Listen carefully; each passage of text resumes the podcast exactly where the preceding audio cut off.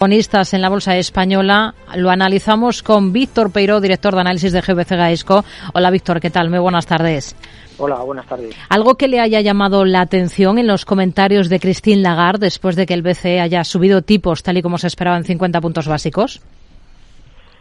Eh, bueno, realmente no, no, en mi opinión no sorprendió mucho el discurso, ¿no? Creemos que estamos, creemos que están jugando a, eh, a una doble a un doble juego no que es por un lado pues eh, cumplir las expectativas del mercado. En este sentido todo el mundo yo creo que estaba esperando que el Banco Central Europeo subiera 50 puntos básicos y, así ha sido por al menos dos veces. Lo que pasa es que luego también están introduciendo la, dureza en las declaraciones en el sentido de que de que continuará bueno pues eh, subiendo los tipos bastante bastante tiempo ¿no? Al final yo creo que era un poco igual, en el sentido de que yo creo que ya estamos claramente en la última parte de la subida de tipos y al final pues que suba dos veces o tres no va a cambiar mucho las cosas, ¿no? Y lo que importa es que yo creo que seguimos con una economía que está más fuerte de lo que se esperaba eh, a finales del año pasado, ¿no? Eh, con cierta debilidad, pero ya, ya casi pues eh, se da por hecho que la recesión va a ser una recesión muy suave o ni siquiera va a haber recesión y con unos tipos que están llegando al final de, la subida, en mi opinión, ¿no? con lo cual pues se forma un caldo de cultivo bastante positivo para, para los mercados. Hmm. Si miramos al mercado, a la bolsa española, dentro del IBEX, hmm. hoy tenemos al Santander con esos resultados, un 18% más en el último año ha ganado, es una, un resultado récord, calcula un impacto de 225 millones por el tema del impuesto extraordinario a la banca. ¿Qué le hmm. han parecido o qué destacaría de esos números del banco? Bueno, nosotros destacamos en principio que han estado pues bastante por encima de lo que esperaba el consenso, ¿no? que esperaba pues menos de 2.000 millones en lo que es eh, las estimaciones de beneficios neto atribuibles del trimestre solo y ha sido pues 2.290 prácticamente.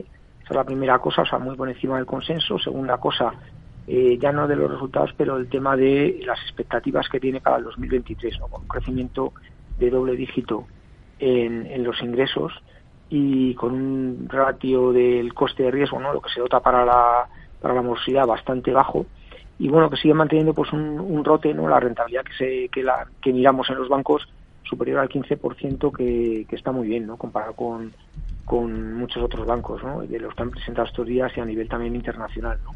por lo tanto resulta por encima de lo esperado y guidance también por encima no porque hace poco pues el mercado estimaba que el año 2003 iba a seguir, iba haber una caída, ¿no?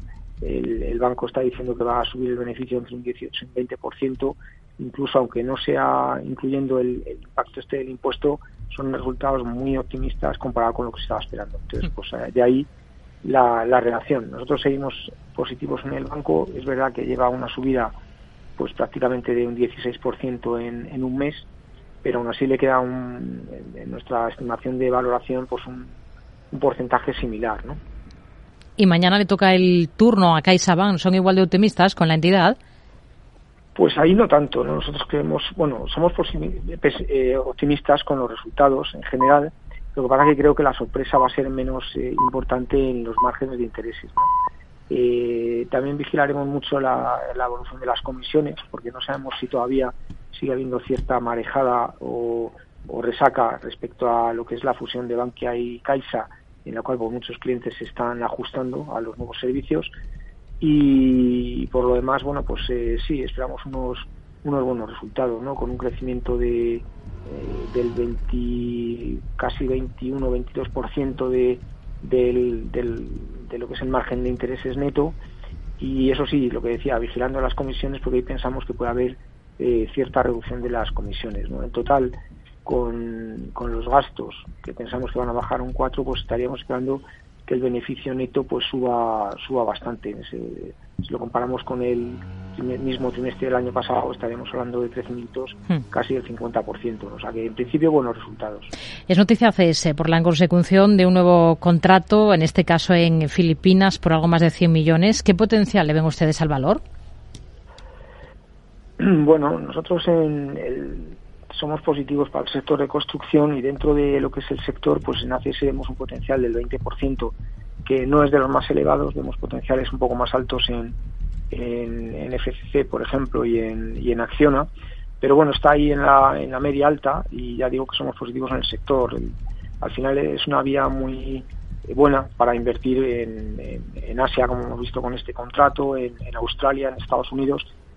Por, así decirlo, es una de las constructoras más eh, internacionalizadas en cuanto a la construcción, ¿no? porque además eh, bueno, pues eh, no tiene tanta concesión está más bien centrado en construcción y ahí somos bastante positivos por las inversiones que van a hacer muchos gobiernos.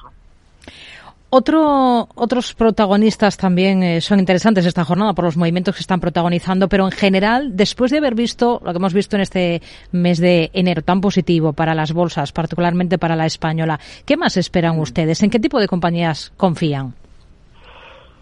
Bueno, pues eh, la verdad que es un año, o va a ser un año y va a seguir siendo unos meses, ¿no? Porque al final, aunque cambie el año, eh, hay cosas que, que, se, que tienen continuidad, ¿no? Por ejemplo, hemos visto que este comienzo del año, pues prácticamente toda la subida del IBE está justificada por los bancos, ¿no? Mientras que otras compañías, pues más de energía y de otro tipo se han quedado rezagadas, ¿no? Bueno, en esta segunda mes del año eh, lo que esperamos es que las compañías de value, que son pues las típicas Telnex, eh, línea directa, algunas las aseguradoras, las industriales, CAF, CIE, todas estas creemos que pueden despuntar por encima del, resto del mercado, ¿no? Y algunos sectores como el de banco, pues a lo mejor pararse un poquito, ¿no? Para tomar beneficios después de las grandes subidas que hemos visto, ¿no? Y luego ahí, que haríamos una especie de switch entre bancos y constructoras, positivos en constructoras y, más toma de beneficios en bancos. Y luego, eh, sin embargo, pues eh, hay algunas empresas de, fondo de, de armario, ¿no? Como las energéticas, donde seguiríamos ahí puestos porque van a subir muy despacio poco a poco, pero no van a dar sustos tampoco a la baja. Víctor Peiro, director de análisis de GBC Gaisco, gracias. Muy buenas tardes. Muchas gracias a vosotros.